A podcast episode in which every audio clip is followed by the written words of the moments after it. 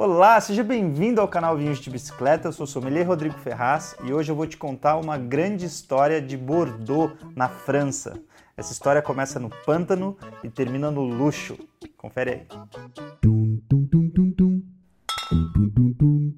Todo mundo, ou quase todo mundo aí sabe que Bordeaux é uma região francesa muito famosa no mundo dos vinhos e, do ponto de vista histórico, comercial e cultural, é um grande reduto para a indústria vitivinícola, não só francesa, mas como mundial também. Essa região específica, ela sim tem produtividade até interessante, né? Até para os padrões franceses ali, é uma região que consegue ter bastante volume. Se você for comparar, por exemplo, com Borgonha, ela produz muito mais em volume que Borgonha. Só que ainda existem alguns chateaus ali icônicos na região de Bordeaux que são cobiçados em mercados luxuosíssimos no mundo inteiro. Até uma curiosidade legal que no ano de 2013 lançaram um documentário chamado Red Obsession que fala sobre o êxtase dos consumidores de vinho lá da China com os vinhos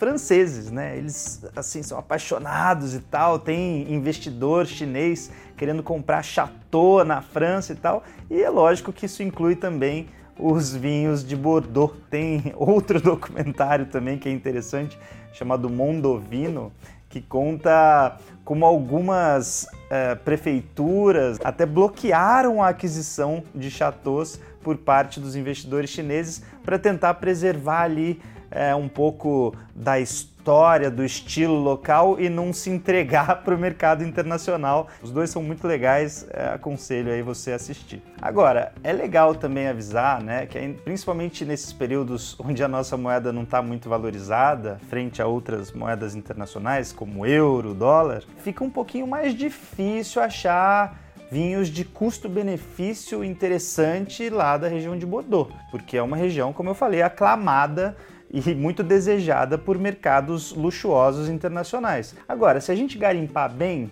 vinícolas algumas, né, vinícolas familiares, é, algumas regiões específicas, a gente consegue. E tem uma região que eu gosto muito de lá, que até o, o título do vídeo é uma menção a esta região, que é a região de Omedoc, que ela geralmente me traz boas surpresas assim nesse quesito uh, custo-benefício, assim, né? São vinhos legais em custos razoavelmente acessíveis, né? Razoavelmente. Não são vinhos baratos, mas são ainda vale a pena a experiência.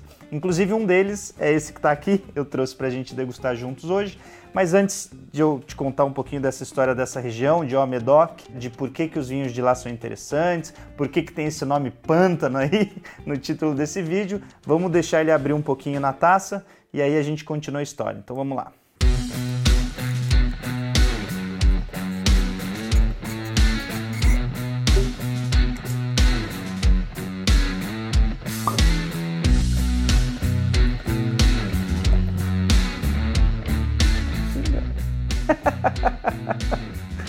Último pinguinho, assim, só para não estragar o rótulo. Acho que deu certo. Ah, essa dica é boa, hein? Quando você estiver servindo o vinho na taça, dá uma giradinha no final, que aí você evita de pingar e aí o rótulo não sai estragado para a foto, né? Com aquelas manchas de vinho. Vamos então continuar para nossa história de Omedoc. Omedoc é a junção, na verdade, dessas duas palavrinhas, O e Medoc. Medoc é uma sub-região dentro de Bordeaux e aí o O Medoc é o Alto Medoc, né? Então é uma região ali de Alto Medoc, ou seja, está um pouquinho de, de nível de altitude um pouquinho acima.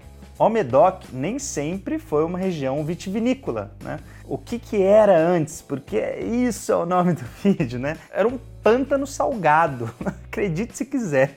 Uma das regiões mais nobres assim do, do vinho do mundo era assim um pântano e foi durante um longo tempo da sua história esse pântano e era usado quase que exclusivamente para pastagem de animais. Então, no século 17, alguns mercadores holandeses tiveram uma grande ideia de drenar esse pântano para transformar aquela terra em uma terra vitícola, né? Para você plantar uva, para depois você produzir vinho. Por que, que eles queriam isso, né? Porque eles são bobos? Não, eles são mercadores holandeses. Qual que era a visão, né? Qual que era o objetivo desses caras em drenar esse pântano e levar vinho para lá. Eles estavam querendo fornecer, abastecer o mercado britânico, que era o principal mercado de vinho da época. O mercado consumidor britânico era um mercado muito importante para a época. Quem estava dominando esse mercado eram os portugueses. E aí os, os franceses precisavam de novas alternativas. Falar, pô, o que, que mais a gente pode oferecer para o mercado britânico para a gente permanecer competitivo? Foi aí que surgiu essa ideia de drenar o pântano e trazer um pouco de luxo para a região. Na verdade, não tinha muito luxo na época, era simplesmente para ser uma alternativa mesmo, vitivinícola para a região. E aí deu certo, né? Tanto que eles conseguiram drenar levaram a cultura do vinho para aquela região, né? Houve um, um grande boom de, de novos produtores de vinho para aquela região e sim conseguiram começar a abastecer o mercado britânico. No século XIX, ou seja, dois séculos depois, essa já era uma das regiões mais prósperas da França quando a gente fala da indústria do vinho. Então, assim, foi uma sacada e uma jogada de sucesso muito interessante, né, que foi feita no século XVII. Hoje, quando a gente fala de Omedoc, tem algumas subdenominações de origem ali que são pérolas. Essas sim são cobiçadas demais por mercados luxuosos internacionais. Eu posso citar algumas aqui para vocês: Saint Julien, Pauillac, Saint Steph, Margaux, Inclusive nessa última, né, Margot, é onde está o ilustre Chateau Margot, cujas garrafas chegam a custar alguns milhares de reais, né? Então assim, saiu de um pântano e foi conquistar mercados internacionais muito importantes. E o legal também, aí só como uma curiosidade, é que o Medoc está na margem esquerda do estuário de Gironde, né? O estuário de Gironde que corta a região de Bordeaux, a grande região de Bordeaux. E essa margem esquerda ela tem solos um pouco mais pedregosos. E o que, que isso significa na prática da vitivinicultura? Um solo mais pedregoso, ele pega a insolação que ele recebeu durante o dia e ele armazena mais calor, porque é um solo mais seco, e irradia aquele calor também durante a noite. Ou seja, ele acelera, ele traz mais força para a maturação das uvas que estão plantadas ali. A margem direita de Bordeaux é um solo mais argiloso, ou seja, retém mais água. Então à noite fica mais friozinho, não irradia tanto calor.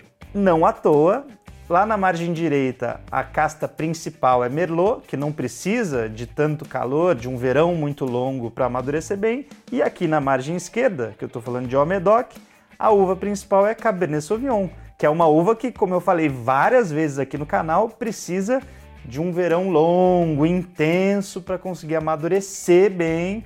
E aí faz todo sentido cultivar essa uva em solos mais pedregosos, que são solos que irradiam mais calor, né? Então, não é à toa que a Cabernet Sauvignon é a estrela local aqui. Só que como a gente é do contra, no canal Vinho de Bicicleta, eu quase sempre faço isso, né? Esse vinho aqui, a maior parte da composição dele é Merlot. No mundo do vinho tem muita exceção à regra, esse aqui é um 66% Merlot e 34% Cabernet Sauvignon. Então ainda tem ali a Cabernet Sauvignon. Esse aqui é o vinho Demoiselle de Maison Blanche, um vinho muito legal da região de Almedoc. Eu trouxe aqui como uma indicação.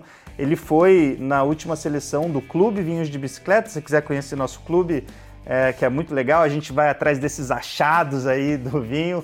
Eu deixo o link aí sempre no descritivo dos vídeos. E a gente vai então entender um pouquinho das características desse vinho aqui, que é um clássico de Almedoc. Uma coisa legal, esse chateau aqui, ele surgiu em 1832. E aí, quando foi uh, lá em 1932, ou seja, 100 anos depois, ele recebeu a distinção oficial de Cru Bourgeois, que é uma distinção legal ali, dada para alguns chateaus de Bordeaux. A gente não vai entrar muito nesse, nesse ponto agora, mas é, o legal é que desde 1832, que foi o lançamento desse chateau, ele foi sendo passado de mulher para mulher. Então era uma, foi uma linha sucessória só de mulheres. E isso foi muito legal. É que aí isso acabou lá em 1998, quando a família uh, Bouillet acabou uh, adquirindo o chateau e aí acabou com essa linha sucessória só de mulheres para mulheres. Então vamos ver aqui qual é o estilo de Omedoc. Esse vinho aqui, quando eu selecionei para o clube, eu nem sabia desse lance da, de ter sido passado só de mulheres para mulheres, né? Isso é muito simbólico, né? Tem um valor é, para o Chateau e eu acho que para o estilo dos vinhos que ele produz. E até o, os atuais proprietários do Chateau, eles falam que esse vinho aqui é uma mistura de elegância, estrutura e terroir. Talvez tenha a ver com esse essa sucessão de mulheres aí tendo sido donas desse chateau ao longo da história. É claro que são também fatores muito comuns dentro dos vinhos de Almedoc, né? Quando a gente fala de Almedoc, geralmente você vai encontrar elegância, ou seja, vinhos não muito intensos, não muito é, hiperlativos. Eles na verdade são mais elegantes, mais comedidos, com bastante acidez, mais gastronômicos. A estrutura Aí tem a ver com o peso de boca. Geralmente são vinhos mais estruturados, como eu falei, a uva principal da região é Cabernet Sauvignon, então estrutura, né? Cabernet Sauvignon é uma uva um pouquinho mais estruturada. E terroir. Nisso os caras são feras, porque eles têm esse conceito de micro terroir muito intrínseco à vitivinicultura local, eles valorizam muito o terroir de Almedoc. Quando você prova um Almedoc, você fala, hum, é um Omedoc. Quando você provar vários na tua vida, né, tomara que um dia aconteça isso, ou se você já fez, você vai pegando essas nuances que te levam a esse terroir francês. Então vamos ver o que eu sinto aqui. Até eu já fiz algumas menções aqui na cartinha que eu mandei para o clube, que eu, sempre sinto mesmo quando eu provo esse vinho. Ó, aroma de geleia de morango e framboesa, isso está muito evidente. Esses aromas mais frutados só que não uma fruta fresca, uma fruta já no estágio de geleia, é, é talvez o, o, o, aroma mais intenso que a gente pegue. Só que, como eu falei, ele é elegante, então não é um aroma muito intenso. É um aroma mais comedido ali, só que de geleia de fruta vermelha. Chocolate, deu para sentir, dá para sentir não só o chocolate, mas também a baunilha, que isso provavelmente vem de um estágio aí em, em barrica. E esse aqui tem estágio em barrica de carvalho. Um toque ou outro que lembra um pouquinho da rusticidade, assim, isso é muito clássico de Bordeaux. A gente já fez vários toma essa aqui no canal para falar dessa, desses toques mais rústicos, toque de fazenda, toque de couro, de animal. Isso aí como nuance dá para sentir também nos vinhos de Bordeaux, principalmente nesses vinhos aqui de Almedoc. Agora vamos para a boca, né? Vamos ver.